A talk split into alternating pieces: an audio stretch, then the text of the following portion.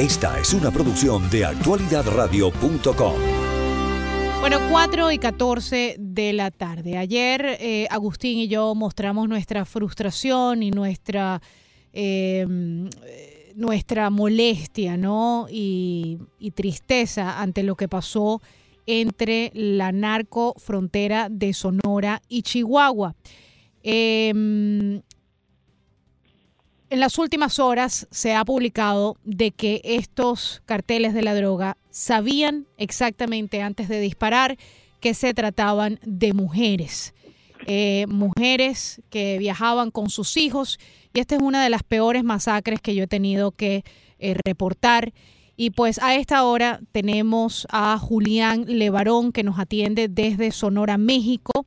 Él es eh, familiar de estas, eh, de estas mujeres, de estos niños, y ha tenido que ver de primera mano la masacre que le han realizado a su familia. Bienvenido, Julián, al programa. Te saludamos desde Miami, Agustina Costa y Carinés Moncada. Primeramente, quiero eh, expresarte de parte de toda la familia de este programa y de la emisora eh, nuestras condolencias. Eh, sentimos profundamente lo que ha ocurrido con tu familia, con su familia y pues aquí estamos frustrados buscando respuestas y sobre todo buscando justicia ante un hecho tan dantesco. Bienvenido al programa. Bueno, buenas tardes a todos. Sí, la verdad es que ahorita estamos en un ambiente muy sobrio y, muy consternados por, por los acontecimientos de, del otro día. Ah, fueron seis, seis niños chiquitos los que fueron asesinados y otros y otros cinco están heridos, unos de gravedad en un hospital en Estados Unidos y, y obviamente eran tres amas de casa, o sea, mujeres hermosas, mis primas, eh, que se dedicaban a, pues, al hogar y a la crianza de sus hijos y, y no podemos entender ni explicar cómo es que estos individuos con la hazaña y la malicia les abrieron fuego, porque fue una, una cosa completamente premeditada. Señor Levarón, eh, algunos medios de prensa cuando se conoció la noticia eh, dijeron de que había sido un tiroteo entre dos bandas de narcotraficantes y que los vehículos se habían metido en la línea del fuego cruzado. A mí me parece que eso no puede ser así. A mí me parece que hubo un ataque intencional dirigido específicamente hasta hacia estas tres eh, furgonetas. Tal vez pensaban que se trataban de ocupantes de otro cartel de la droga cuando realmente eran miembros inocentes de su familia, pero hasta este momento ¿Qué le han dicho las autoridades y qué han podido sacar ustedes en conclusión por sus propios medios? Las autoridades dicen que esto pasó por fuego cruzado y eso es completamente falso porque mi, prima Ronita venía en una camioneta que, que, quedó descompuesta. Entonces ah, mi prima Donna llegó y se, la, se regresaron al rancho por otra camioneta. En eso, mi, eh, y, en eso regresa mi, mi prima Ronita y donde eh, le dispararon y donde quemaron su camioneta con, con nuestra familia adentro. Ah, las personas que estaban arriba del cerro y que le dispararon de arriba del cerro y de cercas, ah, ellos metieron las manos al carro y le sacaron el bolso a la prima antes de que hayan quemado el vehículo. Entonces, ellos tuvieron desde su posición, tuvieron que haber visto que eran mujeres y niñas las que estaban en esas camionetas, porque ellos se detuvieron, se subieron y se bajaron y cambiaron de camioneta y, y uh, una se fue y otra se quedó y, y fueron dos diferentes uh, masacres. Digo, primero eh, le dispararon y, y, y calcinaron la camioneta de mi prima Ronita y como a 15 kilómetros para arriba es donde le dispararon a Cristina y a Donna. Entonces, ah, nosotros creemos que ellos sabían exactamente que se trataba de mujeres y niños y, y eso no pasó en un fuego cruzado, digo, eso fue una masacre intencional, fue, fue un acto de terrorismo. y, esa, y esa es mi próxima pregunta. Eh, para toda nuestra audiencia, estamos eh, en exclusiva conversando con Julián Levarón desde Sonora, México. Él es el miembro de la familia quizás más conocido por su activismo contra el delito. Eh, siempre ha tenido opiniones polémicas, tiene un peso en México. Y la pregunta mía era eh, la siguiente, que tiene que ver con lo que usted acaba de mencionar, Julián. eh, es posible que esto haya sido un ataque contra la familia, porque sabemos que en el 2009 em, la familia fue, ataque, fue atacada eh, por bandas criminales del lugar, incluso un familiar suyo fue secuestrado. Mi hermano y otro fue asesinado. No sabemos si se trata de algo personal, pero no entendemos qué tipo de hombres que se pueden llamar como tal le abren fuego y asesinan a mujeres y niños. Digo, esto no lo podemos explicar. Y, ah, y, no tenemos ningún indicio de cuáles hayan sido sus motivos. Y la exigencia de la familia es que nosotros queremos saber con certeza quiénes fueron los responsables y por qué lo hicieron. Y ah, yo creo que todo México estamos muy cansados de que, de que nos pongan pretextos por, por ejemplo, esto de que esto fue en un fuego cruzado y que fue algo que no fue intencional. Y uh, este tipo de de, de, uh, de, cosas que, que, no son ciertas. Y, y bueno nosotros este, esa es la exigencia. Y si y obviamente si uh, si ofrecen ayuda desde la FBI en Estados Unidos, la familia decidió aceptar toda la ayuda que se pueda para dar con los responsables. Julián, ¿cómo se siente usted en este momento eh, sabiendo que el presidente de esta nación, ustedes son ciudadanos norteamericanos, aparte de su ciudadanía mexicana, el presidente de esta nación, eh, Donald Trump, apenas recibió noticia de esta masacre, ofreció su fuerza armada para acabar con los carteles de la droga en México. Estamos hablando de una de las peores tragedias que sufre México en este momento y el presidente Manuel López Obrador no solamente dijo que no estaba interesado, sino en las últimas horas ha dicho que prefiere los abrazos a las balas que eh, en la lucha contra los carteles del narcotráfico. Quiero sus impresiones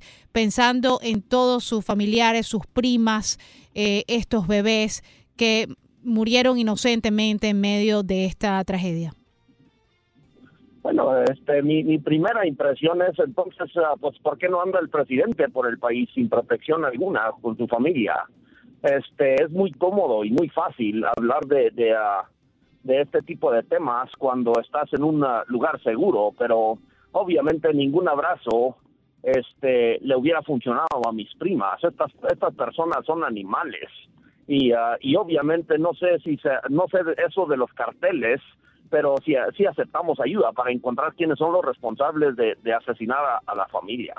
Cuéntenos un poco dónde viven ustedes. ¿Es una zona plenamente rural o ustedes viven en la ciudad y tienen fincas? es una zona, es una zona completamente rural y pueblitos que nuestros ah, ancestros levantaron de la nada en el desierto. Eh, en Sonora es un pueblo que tiene 60 años, que ahora están como unas que unas 40 familias ahí. Y en Levarón, eh, pues eh, tenemos a una comunidad pues, bastante más grande, con unas 3.000 personas, y la mayoría pues somos familiares, ¿no? Sus ancestros son estadounidenses que fueron a vivir a México, tengo entendido, se dedican al cultivo de la nuez. Es correcto. Sí, el cultivo de la nuez y muchos también trabajan en Estados Unidos, van y vienen. Y Cruzan la frontera diariamente. Em, quizás esta... Pues no diariamente, pero seguido. Seguido, ok. Em, quizás este comentario o pregunta em, quizás es eh, totalmente incomprensible para ustedes que han hecho su vida en esta zona y se, rehuye, se, se rehusan a, a huir precisamente por esta delincuencia porque no deberían hacerlo. Eh, las autoridades mexicanas deberían atacar a estos carteles y desaparecerlos de la faz de la tierra, pero sabemos que eso eh, lo más probable es que no va a ocurrir. Eh, ¿Ustedes han pensado después de esta masacre, después de lo que le ocurrió a su hermano, a sus dos hermanos, ustedes han pensado en la posibilidad de estas familias que viven en este, en este pueblo de, de, de cruzar la frontera y vivir en los Estados Unidos en un lugar más seguro? Algunos tal vez sí, pero pues nosotros creemos que la libertad nos la dio Dios y que tenemos en todo momento el derecho de defenderla. Eh, no es ningún político y ningún gobierno y mucho menos delincuentes los que van a decidir los términos en el que vamos a vivir y eh, vamos a defender lo que es nuestro. ¿De qué tamaño es la familia que sobrevive? Somos la familia más grande de América. Hay cinco mil varones. Ok. En la zona mexicana. Ah, pues entre ellos hay muchos americanos y la mayoría son mexicanos. ¿Usted nació en México?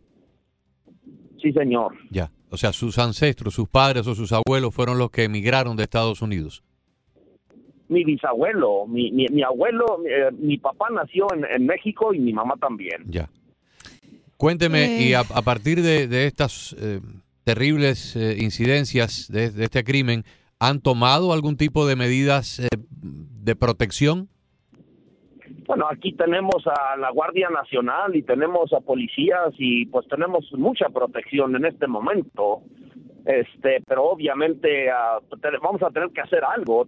Primero nosotros lo que decimos es que necesitamos saber con certeza quiénes fueron, porque es el primer camino para llegar a la justicia y no vamos a aceptar ningún tipo de desviación de la verdad de, de las instituciones sin protestar y aclarar lo que fueron los hechos. Señor Julián, cuéntenos un poco de los de los bebés, de sus primas. Eh, habían unos gemelos de ocho meses de nacido. Cuéntenos un poco sobre ellos para conocer de, de sus vidas, de sus cortas vidas.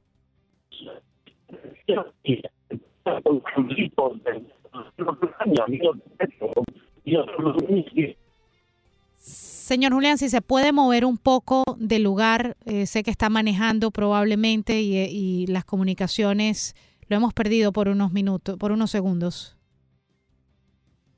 No, lo perdimos. También Pero- tenía, sí, adelante, adelante. Adelante, ahora, ahora sí lo escuchamos. Eh, por favor, si puede comenzar de nuevo. sí que mi, que mi prima Donna tenía 10 hijos y entre ellos ah, pues ah, iban siete con ella.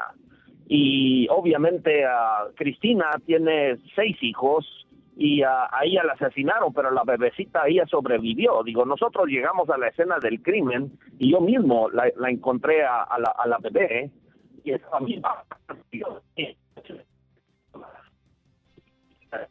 Pero ah, pero los niños de Nona fueron heridos de gravedad, algunos, cinco de ellos fueron heridos de bala y están en un hospital en Estados Unidos. Qué horror. Se habló en un momento dado de que había, se había secuestrado a alguien del grupo o eso fue una noticia falsa. No, este, no sabíamos dónde estaban y ah, y bueno, eh, eh, lo- los niños se fueron caminando buscando ayuda porque pues obviamente ah, huyeron de la escena del crimen y ah, y estaban ah, tan lastimados que nomás llegaron como a medio kilómetro. Y, entre entre eso el hermano mayor que que, ah, que básicamente estaba ileso fue el que fue corriendo a buscar ayuda.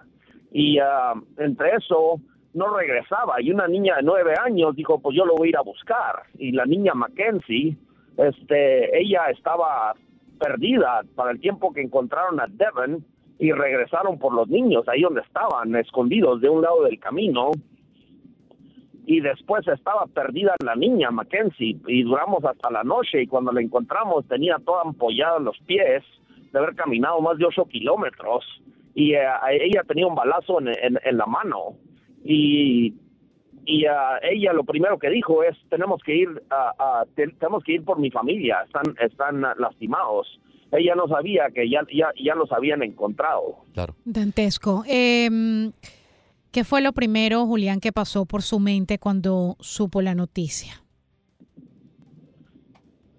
Pues ah, fíjate que me habló Kenny porque él, fue el que encontró la camioneta Ronita cal- calcinada y me dijo, este, hay otras dos camionetas más delante y no, no sabemos de ellos. Entonces nosotros buscamos a la Policía Federal y al, al- al- a unos elementos del ejército que nos acompañaran de Chihuahua hacia Sonora. Y, ah, y bueno, nosotros ah, fuimos, los, yo personalmente, fuimos los primeros que llegamos a la escena del crimen y, ah, y, entre, en- entre eso abrí la puerta donde estaba Cristina. Digo, Cristina salió del carro y levantó los- las manos y le dispararon dos veces en el corazón a, a- a la esposa de mi, de mi primo Tyler. Y, y ah, pues eh, a- abrimos la puerta y ahí estaba la bebé de Cristina. Este, estaba ilesa, gracias a Dios. Tenía nueve años, eh, de- digo, nueve horas ahí sentada en una sillita. Ay. ¿Cómo se encuentran los, eh, los sus primos, los esposos eh, de estas tres mujeres? No, pues están devastados. Digo, ahorita es un ambiente muy sobrio y de, de mucho sentimiento. No podemos entender tanta tan, tanta malicia, tan, tan, tan- tanta oscuridad. Digo, ¿qué, ¿qué tipo de hombres, qué tipo de personas matan a mujeres y niños indefensos? En las últimas horas se ha reportado de que se había arrestado a una persona. ¿Cree usted eh, realmente que esa persona haya estado vinculada de alguna forma a estos sicarios o tal vez es una manera del gobierno de empezar a dar una muestra de que está haciendo algo? Pues fíjate que hemos tenido experiencias muy amargas. En el 2009 asesinaron a mi hermano y a algunos familiares y amigos más. Y, todas las instituciones prometieron que se iba a esclarecer el crimen y hasta el día de hoy no ha habido ni una persona sentenciada por ese crimen. O sea, no se investigó uh, o no se investigó de manera correcta y nunca se dieron con los responsables. Bueno, eh, nuevamente nuestras más profundas condolencias. Yo llevo 41 años en este asunto de la radio. No he visto nada igual. Eh, he visto masacres mucho más numerosas, pero nunca había visto donde un grupo de sicarios quemen vivos a cuatro niños tan pequeñitos. Evidentemente son cerdos, son alimañas que no merecen estar vivas y para las cuales pedimos la mayor y más certera justicia divina para que desaparezcan cuanto antes de la, fe, de la faz de la tierra por cualquier método que sea posible, porque realmente eh, eh, este tipo de plaga humana no debe convivir en ningún país con seres inocentes y con personas de buena voluntad. No confiamos en lo absoluto en la justicia mexicana porque ha demostrado estar corrupta hasta el tuétano, pero eh, no nos queda otro eh, que encomendarnos a Dios y, pedir por, por ustedes, por la familia, por los sobrevivientes y sobre todo por aquellos que aquellos pequeñitos que fueron testigos presenciales del exterminio de, de, sus parientes más cercanos. Julián, ¿qué le diría usted a los culpables si pudiera verlos o lo, estén, o lo estuviesen escuchando? Pues la verdad es que yo siento que no son dignos a que le dirijan una sola palabra. No, no, no hay ni palabras, no, no hay manera de, comunicar algo que, haga sentido. De nuevo, señor. Julián, nuestras condolencias, lo sentimos muchísimo, muchísimas gracias por estos minutos al aire y cuente con nosotros para cualquier denuncia, para cualquier situación que ocurra en el, en el futuro, cuente con nosotros con esta radio aquí eh, en el sur de la Florida. Gracias por atender nuestro llamado.